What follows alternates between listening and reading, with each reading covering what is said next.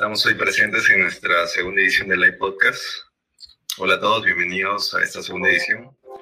Un espacio donde compartimos experiencias de expertos en innovación y en tecnología y donde lo que nos hace particular es que los invitados también pueden interactuar con los invitados y con nosotros. Pues por eso lo denominamos Live Podcast. Y bueno, en la conducción nos acompaña Ángel Espinosa, que es el CEO de Dwarfs, quien les habla, Jonathan Alasco, CTO de Dwarfs. Y hoy tenemos un invitado muy especial. De hecho, la gente en el episodio pasado hablamos un poquito de finanzas y hoy lo vamos a hacer desde un punto de vista un poquito eh, diferente, un poco, poco explorado a veces, poco entendido por algunos, pero con mucho interés en general por la comunidad. Estamos con Carlos Bernos, Country Manager de Buda en Perú.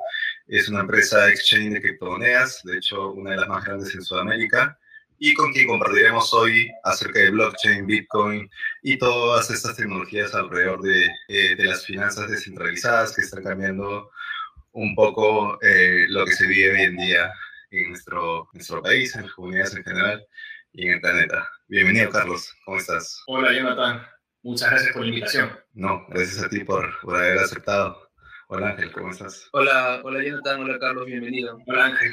Gracias pues ya que estamos presentados, nos gustaría un poco abordar, antes de, antes de, conocer, antes de conocer un poco de Buda, nos gustaría abordar un poco sobre el contexto, ¿no? Sobre Bitcoin, sobre criptomonedas, sobre blockchain. Pero sí quisiera aprovechar que nos comentes brevemente qué es Buda.com y cómo está aportando a la comunidad de blockchain. Buda.com es un exchange, es una plataforma de intercambio de criptomonedas que nace en Chile en el 2015 y luego se expande a, a otros países, ¿no? Colombia, Perú y Argentina. Y es un exchange muy particular porque tiene la visión de conectar el mundo bajo un estándar globalizado, un estándar digital descentralizado y es ahí donde nosotros tomamos como misión acelerar la adopción de Bitcoin en Latinoamérica. ¿Por qué? Porque creemos que Bitcoin va a poder descentralizar las, finanzas, ¿no?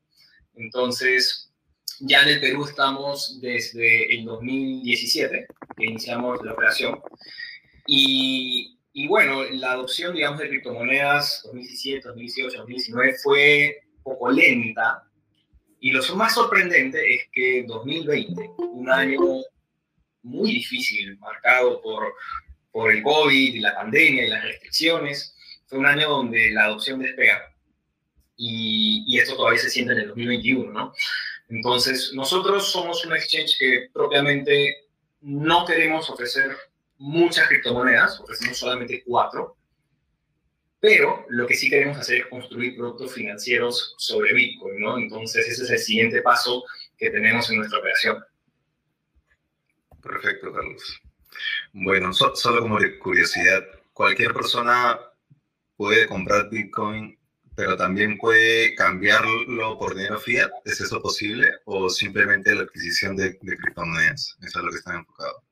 Si tú tienes tus fondos en fiat, lo que haces a través de un exchange es entregar tus fondos fiat para luego recibir una, una criptomoneda, ¿no? Ahora, si ya tienes criptomonedas en otro exchange, tú puedes traerlas a Buda.com e intercambiarlas, ya sea por otras criptomonedas o intercambiarlas por fiat.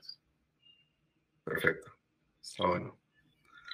Carlos, de todas estas criptomonedas que existen, ¿por qué solamente enfocarse en cuatro eh, bueno, en las cuatro de ellas, imagino que es por un tema de, que son las que tienen más acogida en el mercado, quizás. Sí, eh, por un tema de acogida a nivel latinoamericano, pero porque propiamente nos, es un tema de asignación de recursos, ¿no? Nosotros queremos eh, asignar nuestros recursos para el desarrollo de productos financieros basados en Bitcoin, algo que todavía a nivel latinoamericano no está avanzando mucho, pero que en países desarrollados ya está presente. Y, no sorprende, por ejemplo, ver empresas que ya pagan planillas en, Bitcoin, empresas que tienen tarjetas de crédito eh, y que te dan un cashback en, criptomonedas. Eh, ya hay ETFs en Bitcoin, Exchange Trade Funds. Entonces, cada vez, digamos, la adopción de criptomonedas, particularmente de Bitcoin, en el mundo financiero se va acelerando, no a ritmos agigantados, pero sí ya después de 11 años de, desde la creación de Bitcoin, ya, ya, se ve, ya se ve esto en el mercado, ¿no? Y cada vez más empresas se van sumando. Ese es el motivo por el cual solamente nos concentramos en cuatro por ahora. ¿Y qué es lo que hace diferente, según tu, tu opinión, a Bitcoin del resto de criptos? Esa es una pregunta que podría quedarme horas eh, respondiendo, ¿no? Porque hay que tener en cuenta que detrás de una criptomoneda hay una red. Detrás de Bitcoin está la red Bitcoin. Detrás de Ether está la red Ethereum. Y cada red tiene ciertas particularidades, tiene ciertas aplicaciones de la criptografía. No todo el mundo aplica la criptografía de la misma manera. Eh, entonces, lo, lo, que hace a Bitcoin muy particular es el hecho de que, además de ser la primera criptomoneda, es la que se quiere posicionar como un medio de pago globalizado. Pero eh, esa adopción como medio de pago no ha sido inmediata, inclusive después de 11 años, porque no hay tecnología que nazca perfecta. Entonces, en el camino, mientras la tecnología que traía Bitcoin a la mesa, porque con Bitcoin nace el blockchain, se fue adoptando lentamente y aún así todavía no llegamos al punto de ver a, Bitcoin como un medio de pago. Pero lo que sí ha pasado es que se le están dando otros usos. Hay personas que lo utilizan como, un, una alternativa de inversión y hay otros que lo usan para el tema de remesas, ¿no? Entonces, em, y otros, respondiendo a la pregunta, pues no, otras, otras redes ya toman el concepto de Bitcoin, toman esa tecnología y lo amplían, ¿no? Eh, y es por eso, por ejemplo, que Ethereum es, es tan distinto a, a, la red de Bitcoin, porque en Ethereum, por ejemplo, tú puedes transar NFTs, Non-Fungible Tokens, que es otra clase de criptoactivos, ¿no? Claro, sí. Ahora, tú comentabas hace un momento, eh, por ejemplo, esta, este crecimiento que hemos tenido el último año. Yo estaba revisando algunos datos en Chainalysis, por ejemplo, y precisaba que entre 2019 y 2020 en Latinoamérica como tal ha crecido eh, bastante las transacciones de Bitcoin. De hecho, creo que son como 25 billones de cripto en general, pero el 60% de todo este valor transferido ha sido eh, de Bitcoin. Eh, ¿Cómo ha sido este, este crecimiento de la adopción de Bitcoin, particularmente en Perú? ¿Tú tendrás algunos datos de repente, o no solamente en Perú, sino también en la región? ¿Alguna info que nos puedas compartir para sí. poder conocer más de esto? Eh, no sé, si, o sea, si gustan les comparto, no sé si puedo compartir mi pantalla, porque tengo, tengo digamos, ahí un par de números que, que les podría interesar. Eh, a ver, voy a compartir mi pantalla, ¿ya? Claro.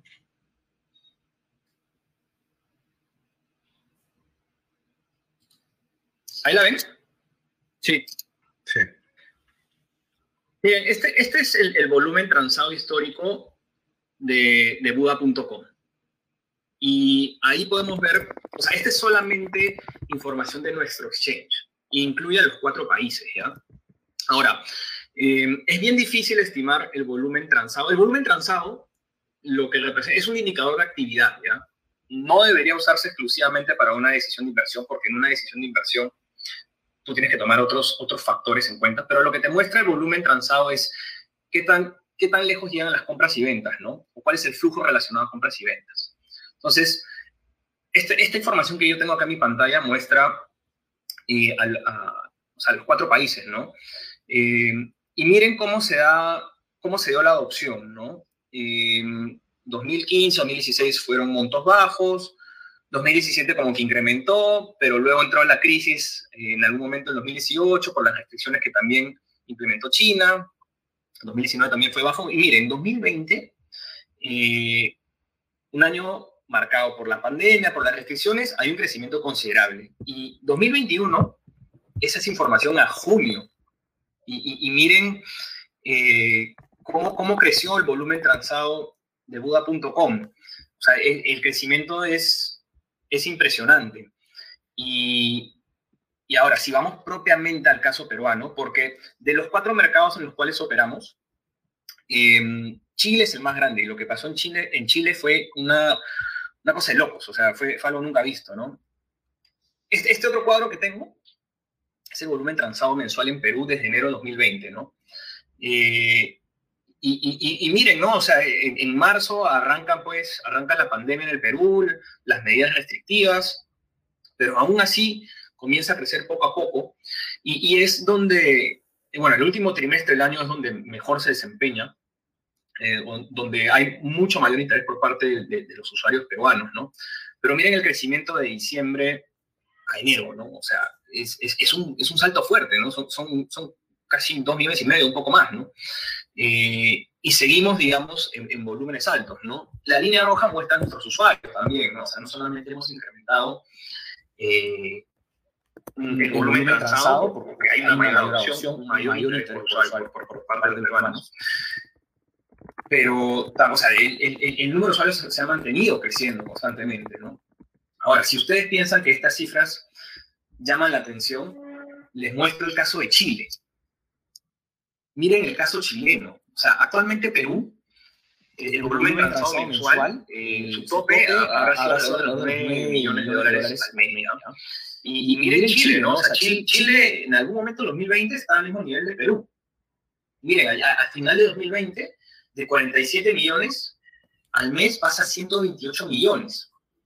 Y, y, y, se dispara, pero sí, hasta, la, hasta la atmósfera, ¿no? Y eso es porque ya propiamente en Chile hay un mucho mayor interés en las criptomonedas, hay, digamos, un mayor acceso a Internet. Y, esto te muestra, o sea, más allá de, cómo se está moviendo el precio, te da una antesala de, de, hacia dónde va el mercado, ¿no? Las criptomonedas tienen muchísimo potencial, particularmente Bitcoin. ¿Por qué? Porque facilitan la transferencia de valor económico sin intermediario, ¿no? ¿Y, cuáles son los siguientes pasos? Si bien es cierto ahorita el mercado está un poco más tranquilo, eh, el ecosistema sigue trabajando y sigue prendido y sigue de alguna manera eh, con mucho interés en adoptar Bitcoin y, otras criptomonedas, ¿no? Y hay muchísimos casos, ¿no? O sea, tienes PayPal, tienes Visa, tienes Mastercard, tienes BlackRock, este, ya tienes bancos de inversión como JP Morgan diciendo, oye, nuestros clientes nos piden invertir en criptomonedas, ¿no? Entonces, estas gráficas que yo te muestro, o que les muestro ahorita, les da una idea de, de hacia dónde puede, puede llegar el mercado, ¿no? Eh, y lo que marca el mercado chileno es que Perú tiene muchísimo potencial de crecimiento todavía. Está bueno. Y eh, aprovechando que estamos viendo transacciones y estamos viendo eh, eh, esta distribución de crecimiento en los mercados latinos, ¿tú tienes algún, alguna información si es que se trata solamente de personas naturales o hay detrás instituciones, hay detrás instituciones financieras, gobierno o algún otro ente que de luz a ese volumen que se está transando o simplemente son muchísimas personas naturales que han tomado la decisión de invertir en, criptomonedas? Varía, varía eh, país por país. Eh, este volumen transado en su mayoría, al menos para el caso peruano, está en su mayoría conformado por, personas naturales. ¿no? Sí es posible que en Perú existan un par de empresas que inviertan en Bitcoin, sí es posible, pero serían contadas con los dedos. En Chile, sí hay un, mayor interés por parte de, personas jurídicas. Eh, eso sí es, o sea, lo tengo clarísimo, porque lo he visto. Eh, propiamente, qué inversionistas institucionales o qué, qué, empresas grandes de Chile están metiendo en cripto, no tengo ahorita el dato. Pero de seguro que en Chile ahorita sí hay más personas jurídicas. Ahora, es importante aclarar que en personas jurídicas ya, digamos, el onboarding es un poco más riguroso, ¿no? Eh, porque estamos hablando, o sea, asumiríamos que, sería correcto asumir que el, digamos, los importes que va a manejar una persona jurídica van a ser mayor porque tiene una mayor espalda financiera. Claro. Ahora, lo que, lo que tú comentas tiene mucho sentido. Eh, yo creo también que parte de este crecimiento ha sido impulsado por, por el, a nivel institucional eh, y ya, digamos que cambiando un poco más a, la tecnología como tal, ¿qué tanto, cómo es el impacto de, blockchain y Bitcoin como tal dentro del ecosistema financiero tradicional? Se habla mucho ahora de finanzas descentralizadas, eh, el, sector financiero tradicional debería preocuparse de esto. ¿Tú qué opinas?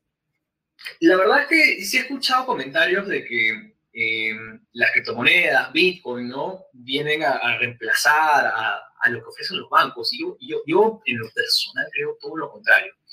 Yo creo que es un, es un gran aliado.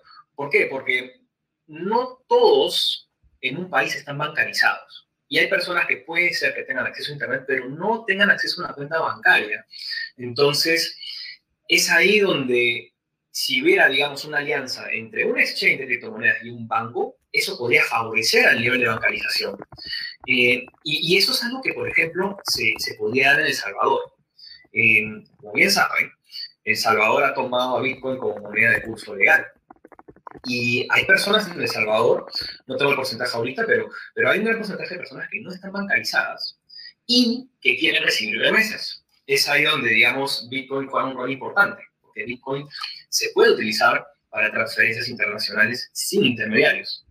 Pero lo que va a suceder finalmente es que como estos bancos van a adoptar también a Bitcoin como moneda de curso legal y van a poder custodiar Bitcoin, finalmente lo que va a terminar haciendo la criptomoneda es reforzar ese sistema financiero que se está digitalizando bruscamente. Ahora, El Salvador es, digamos, como que nuestro ambiente de prueba. Vamos a ver eh, cómo se desempeña, porque obviamente yo lo que estoy explicando ahorita es desde un punto de vista tecnológico, pero económicamente puede ser que haya muchos desafíos, ¿no? Entonces, eh, vamos a ver cómo se desempeña Salvador. Yo creo que es genial que haya un país que lo haya adoptado para poder ver cómo se desempeña en distintos aspectos, ¿no? Tecnológico, económico, a nivel de gestión, entre otros. Sí. Social también. Sí, vamos a ver si, si, las personas realmente aceptan a Bitcoin también. Ese es otro punto importante. Exacto. Y, por ejemplo, eh, un lado son las personas y la, y la adopción de esta tecnología. Y el otro lado que, que también quería aprovechar preguntarte es el de quienes lideran esas iniciativas, de los, de los emprendedores. Por ejemplo, en el episodio pasado tuvimos a, a, un emprendedor del rubro fintech, que dicho sea de paso, eh, ha habido toda una ola en los últimos cinco años de emprendimientos tipo fintech, sobre todo en la región y en cantidad. Sin embargo, por el lado de las finanzas descentralizadas, eh, la figura es diferente, ¿no? Y obviamente se entiende por la naturaleza de la tecnología y demás, pero tú que eh, trabajas y eres parte de una organización de ese tipo, ¿cómo has visto la evolución de otras iniciativas, hablo de emprendimientos que tengan que ver con cripto, con blockchain y demás? ¿Qué, qué tanto se está moviendo? Porque mencionas a Salvador como un sandbox y definitivamente se van a tener que crear otras iniciativas que den usabilidad a Bitcoin para que esa adopción no sea tan, tan dura, ¿no? Sí. Para, para que ese sandbox también sea un caso de éxito, quizás. A ver, mira, eh, me atrevo a decir que en el Perú eh, proyectos relacionados con blockchain no están avanzando tan rápido. Eh, lo que sí ha sucedido en el Perú es que el sector fintech ha tenido, digamos, mayor presencia, sobre todo el año pasado. El, el, 2020 fue, diría yo, el boom de las casas de cambio digitales. O sea, ya hay, posiblemente ya hay más de 30 casas de cambio digitales en el mercado peruano, ¿no? Y, y el número sigue creciendo, ¿no? Lo cual es bueno, porque fomentan competencia, tanto, o sea, la, fintech fomenta la, la, competitividad en el sector privado, ¿no? Eh, ya que ofrecen, digamos, una mejor experiencia de usuario o optimizan la experiencia de usuario y ofrecen, digamos, eh, servicios muy competitivos, ¿no? Eh, que de alguna manera atraen a, cierta, a cierto segmento del mercado que tal vez no se sienta tan atraído por el sector bancario. ¿no? Entonces, eh, a nivel de blockchain en el Perú, no he visto, digamos, todavía una gran iniciativa grande. Sería increíble si es que el gobierno se metiera también eh, a tener una iniciativa de, de relacionada al blockchain, pero eh, viendo la coyuntura actual del Perú, estamos ahorita en transición, ¿no? Entonces, y esta transición no, no va a ser tan fácil, ¿no? Porque los resultados de la elección han sido polarizados eh, y una transición no se da de, en una o dos semanas, ¿no? Este, van a entrar nuevos ministros. Entonces, creo yo que ahorita es un poco anticipado decir qué va a pasar con los proyectos de blockchain en en, acá en el Perú. Ahora, a nivel mundial, el ecosistema avanza a otro ritmo, ¿no? Eh, y, leía, por ejemplo, un par de, insights sobre la economía mexicana. Y, por ejemplo, México ya tiene 22 exchanges, o sea, plataformas de intercambio de criptomonedas. Eh, y además, su, el ente regulador en México, si mal no recuerdo, hizo, o sea, hizo como un concurso, ¿ya? sobre iniciativas para lanzar productos financieros y relacionados a, la intermediación financiera.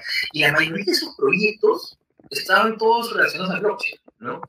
Entonces, este, blockchain todavía tiene aspectos a mejorar porque la velocidad en la cual funciona el blockchain obviamente todavía no se compara con, con, con, ejemplo, si comparamos con la, con la velocidad a la, cual Visa este, ejecuta transacciones, todavía blockchain este, se demora un poco más, ¿no?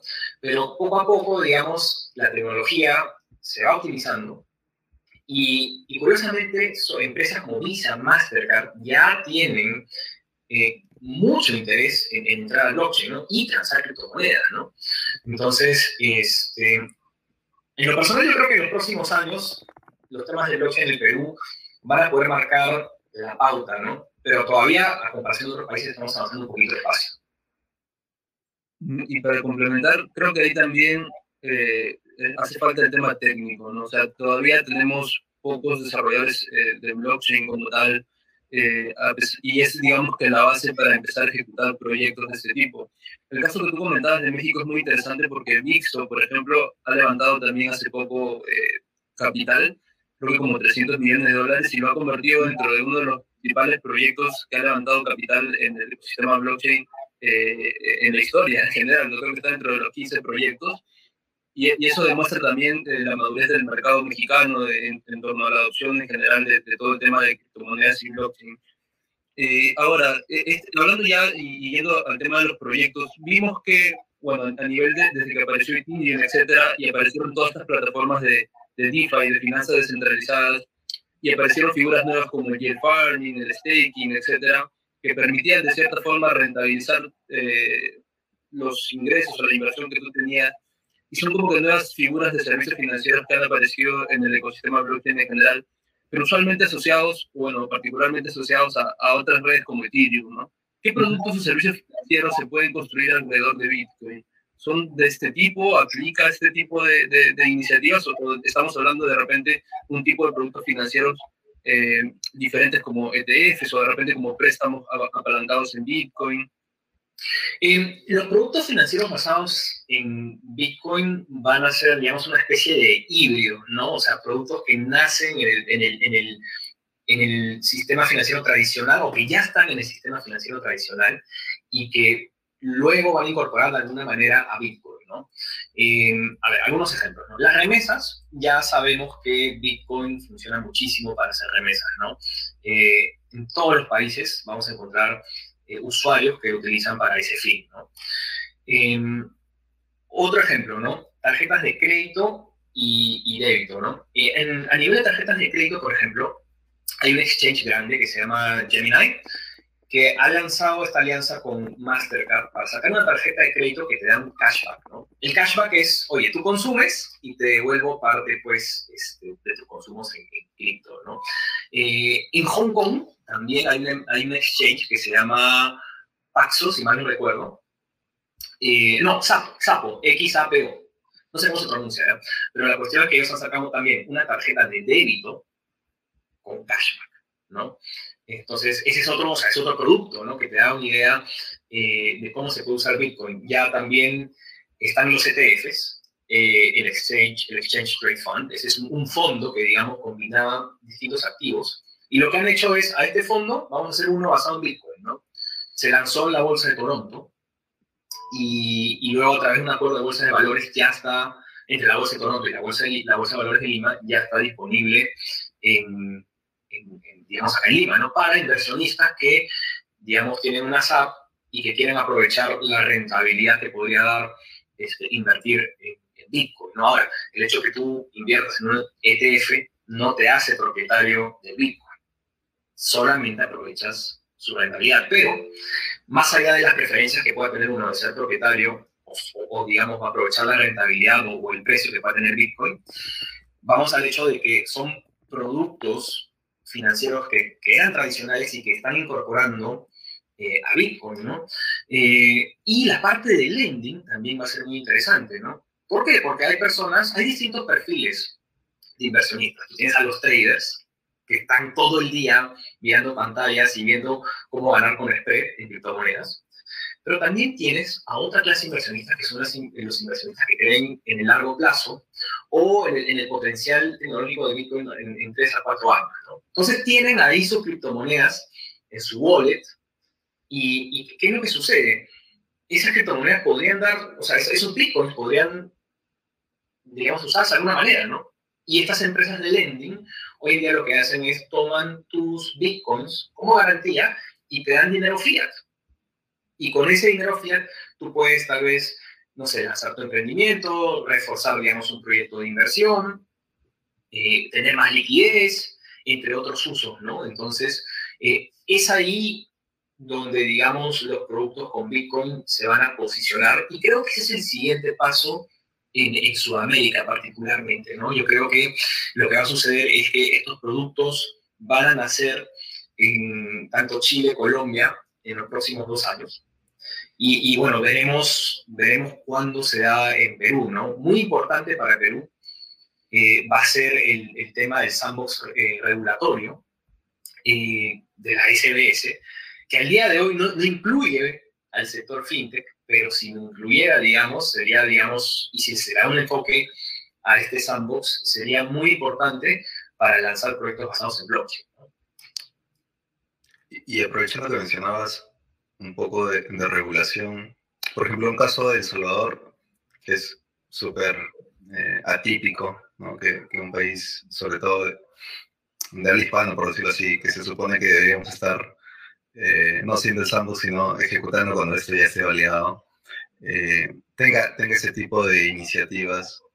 ¿Cómo, cómo ves a, a, los países como Chile, como Perú, en, ese aspecto? En el, en el ámbito en el ámbito regulatorio? ¿Lo, ves demasiado lejos? a ver, uno que, que, que, no soy abogado, ¿no? Eh, y creo que la, la, respuesta más precisa la podría dar un abogado porque, porque está familiarizado con las leyes, ¿no? Pero yo tengo un background en, compliance, entonces de alguna manera siempre estoy al tanto de la regulación. La regulación creo que podemos eh, dividirla en dos ramas, ¿no? Eh, parte tributaria y parte de prevención de lavado activos. Digamos que son las dos ramas más grandes, ¿no? Eh, a nivel de Perú, en el tema tributario, hay ciertos puntos grises con respecto a las criptomonedas, sobre todo cuando es ganancias de personas naturales. ¿Por qué? Porque, ¿cómo defines una ganancia por criptomonedas? ¿Es una ganancia de capital? La ley de impuesto a la renta no, no la abarca, ¿no? Si fuera una renta empresarial, si tú tuvieras una empresa eh, que se dedica a, generar renta a través de criptomonedas, la ley de impuesto a la renta sí te abarca ahí. Porque el concepto de renta empresarial sí agarra ese concepto, o sea, sí, agarra, digamos, este, este, este, modelo. Pero para las personas naturales propiamente no. Entonces, digamos, hay, puntos grises que todavía sería bueno que, se definan, ¿no? Eh, a nivel de prevención de lavado de activos, al día de hoy, las plataformas de intercambio de criptomonedas no son sujetos obligados. Quiere decir que no tienen, digamos, un, supervisor directo. Es posible, es posible que en algún momento sean sujetos obligados. Y ahí lo que va a suceder es, bueno, primero se tiene que definir quién va a supervisar a, las plataformas de intercambio, ¿no? Puede ser la unidad de inteligencia financiera, puede ser la SBS, podría ser la SMB. Eh, no, no, no, lo sé con certeza, pero lo más probable es que sea la, la, la, la, UIF.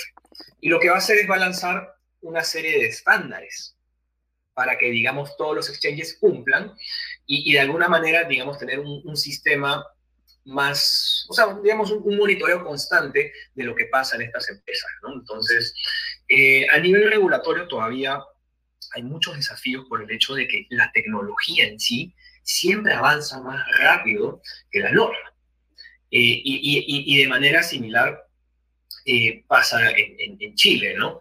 Eh, todavía no hay una, regulación propiamente de criptomonedas. En Colombia tampoco hay una regulación, pero sí hubo una ley que fomentaba la digitalización y, por ejemplo, te hablaba que en los cajeros tenía que haber biometría, y, te hablaba, o sea, te, hablaba unos conceptos muy interesantes, ¿no? y, Colombia ahorita, por ejemplo, también Colombia tiene un sandbox, ¿no? Este, un sandbox que, en el cual una empresa de criptoactivos se junta con un, banco y, digamos, desarrollen nuevos productos y, digamos, lo que hace el supervisor colombiano es, oye, vamos a ver qué estás haciendo, ¿no? Y si este producto, digamos, eh, es viable, ¿no? Entonces, este, Colombia está un poquito más acelerado que, Perú y, y, Chile, diría yo, me atrevería a decir, pero todavía hay muchos desafíos, ¿no? Creo que el punto de partida para comenzar podría ser comenzar con la fintech en general y ya después propiamente eh, ver los nichos, ¿no? O los principales nichos del sector fintech. Sí, totalmente de acuerdo. Y, creo que eso es una diferencia con otros países. De hecho, me parece que, bueno, México tiene una ley fintech en donde ya empiezan a regular estas nuevas figuras financieras que están apalancadas en tecnología, etcétera.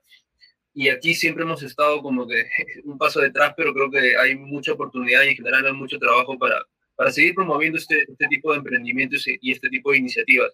Si bien la regulación viene a ser un reto importante que, se tiene que afrontar, yo creo definitivamente, y esto se está viendo en todo el mundo, en Estados Unidos, en China, en China, en la Unión Europea, todos están ya buscando regular de cierta forma algo nuevo, algo que no se está, que no, que no se conocía hace algunos años nada más.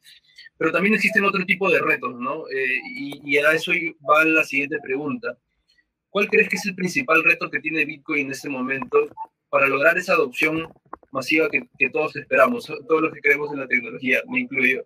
Eh, porque, por ejemplo, para interactuar con Bitcoin en este momento no es tan sencillo. ¿Y cómo logramos que esto sea eh, más asequible al, al, público en general, tal cual quizás como es un producto financiero tradicional, como es, este, no sé, una cuenta bancaria, etcétera? Sí, hay, hay algo vital para entrar al mundo de Bitcoin y es el acceso a Internet.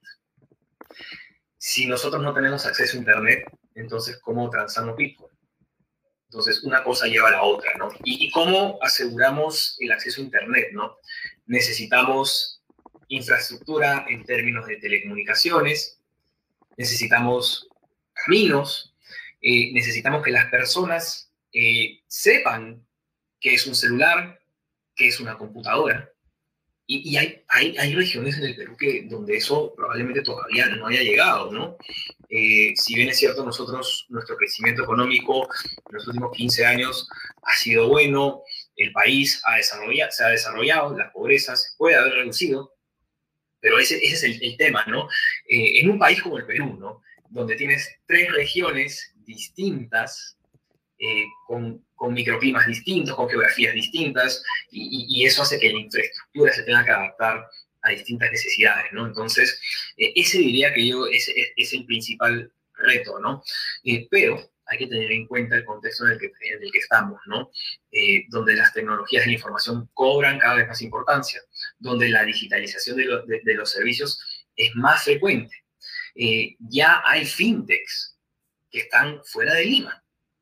Entonces, poco a poco van a haber o sea, y, las más conocidas, digamos, son las que están en la costa, ¿no? Pero estoy seguro que en algún momento van a haber fintechs en la sierra y, en la selva, ¿no? Y, y, cuando ya incremente este acceso al Internet, ya, digamos, va a ser mucho más fácil explicar qué es una criptomoneda, cómo la puedes utilizar, este, cómo, qué es un wallet digital, cómo puedes, o sea, dónde puedes guardar tus criptomonedas, ¿no? Tú puedes guardarlas en una USB, puedes guardarlas en tu celular, puedes tenerlos también en un en, en, en tu wallet digital, ¿no? Entonces, ese diría yo que es el principal reto. Sí, de, acuerdo contigo. A veces nos olvidamos de que, eh, si bien hablamos de tecnología, desarrollo tecnológico, etcétera, pero si no hay internet, o sea, no existe, ¿no? Todo lo demás es, sigue siendo solamente palabras para, para este público. Quería aprovechar, bueno, ya para pasar a las preguntas, eh, agradecer también este, a, a, la presencia de algunos miembros de las comunidades de Crypto Perú, este, Blockchain Perú y también Colrex, que son, son algunas comunidades que, que se están moviendo en, en, en Telegram, en, en, cada uno tratando de, de, divulgar por su lado para que digamos que vayamos creciendo en general. No creo que es labor de todos los que creemos en la tecnología en general, en, en la tecnología blockchain, en Bitcoin y en todo lo que representa, seguir evangelizando para que más gente vaya eh, conociendo de la tecnología y pueda este, eh, digamos, que, que, inmiscuirse en este nuevo mundo que, es tan, pero tan, tan interesante. Eh, vamos a dar paso a unas preguntas que hay, creo, en, redes sociales, Jonathan. Sí, claro. A ver, además de las preguntas que están en redes sociales, recordarles que a partir de este momento pueden abrir el micro y hacer una pregunta a nuestro invitado, a Carlos. Mientras se animan, a ver, déjame ver. Bueno, Araceli pregunta, ¿dónde puedo adquirir bitcoins? Creo que la, Carlos tiene la respuesta. Mira, en, realidad em, los bitcoins los adquieres a través de una plataforma de intercambio de criptomonedas, ¿no? Ahí, yo represento a Buda.com, ¿no? Pero ahí lo que tiene que hacer un usuario es buscar una plataforma que sea acorde a sus preferencias, ¿no?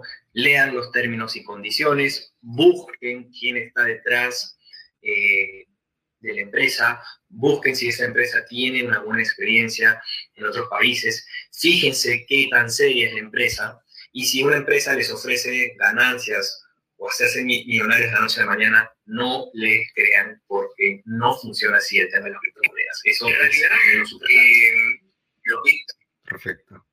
Luis Eduardo desde Facebook, bueno, comenta sobre la adopción de Bitcoin en El Salvador y, y pregunta si la opción o cómo va a crecer la adopción de Bitcoin en diferentes países de Latinoamérica, que creo que es un poco de lo que hablábamos hace un momento, ¿no? Sí, hablamos de que, o sea, ese tema está muy fresco, ¿no?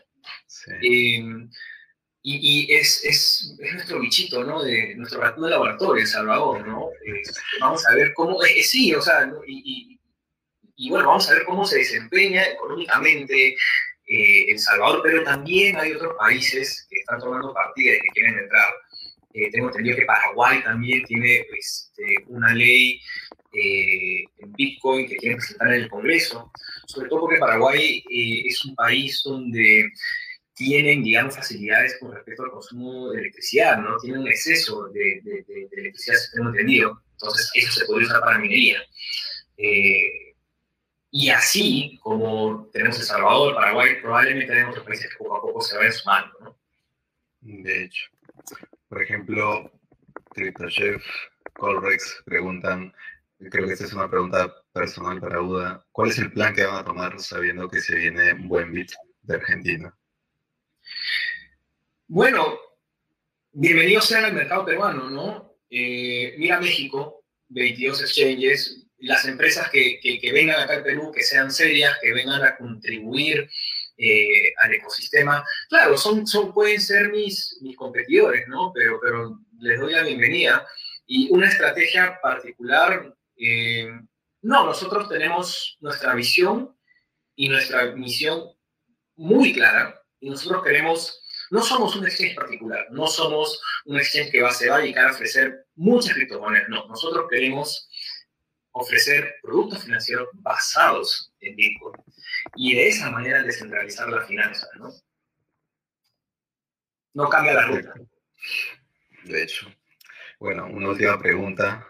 Eh, recuerda que los micros están totalmente habilitados para que puedan hacer su pregunta. Y mientras tanto, bueno, esta es una pregunta quizás sobre la competencia también, ¿no? ¿Qué, qué tan confiable es Binance eh, creo que la tendría que responder Binance, pero no sé si quieres emitir algún comentario al respecto, Carlos. Em, no, no, no le quiero pronunciar de, digamos, de otra empresa.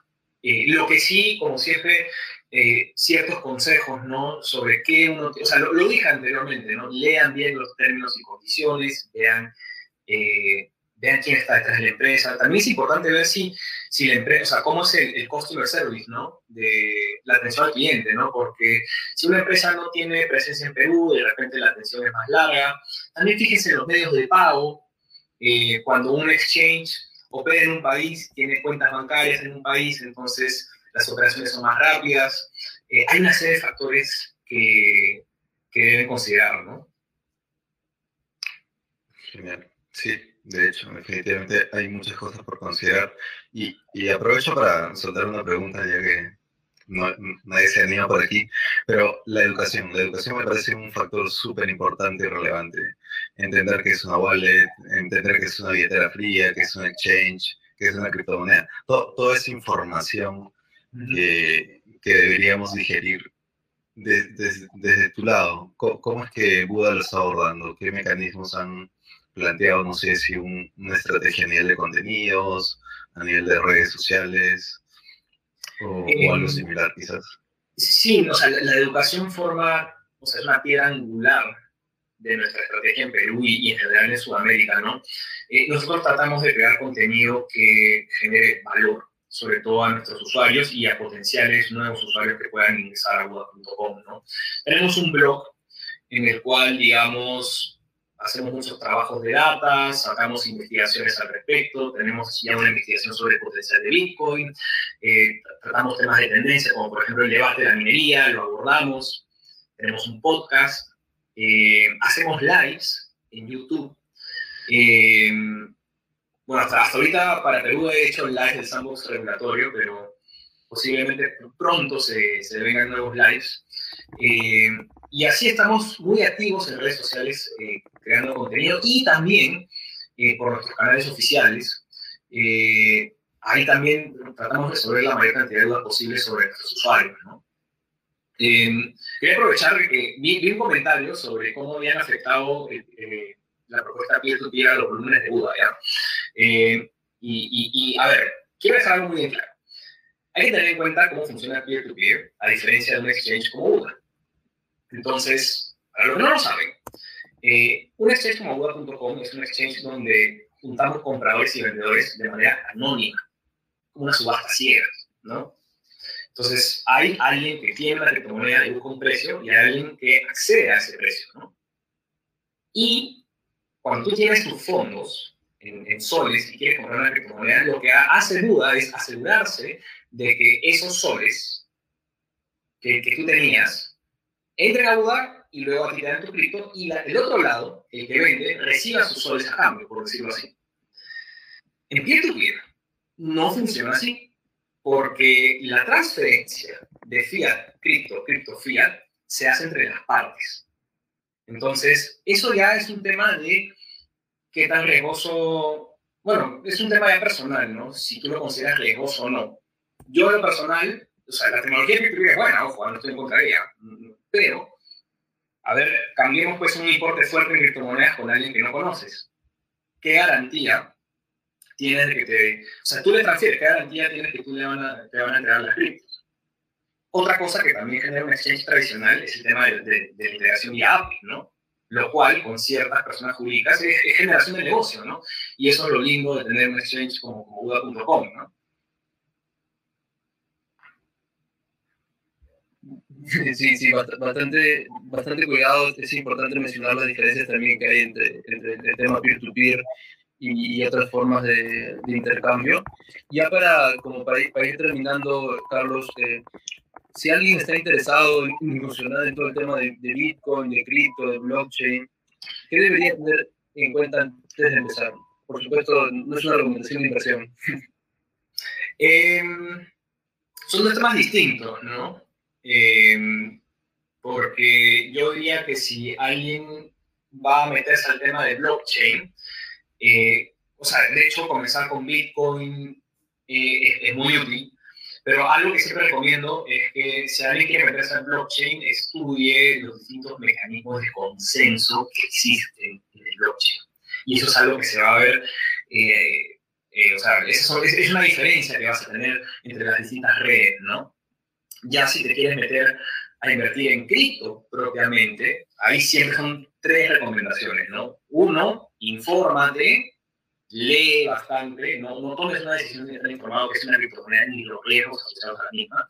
Dos, es un mercado volátil, entonces no te vas a hacer... Hay gente que se ha hecho millonaria, pero no pienses que tú también, así de la noche a la mañana, te vas a hacer millonario, ¿no? Y si alguien te lo promete, mucho cuidado, ¿no?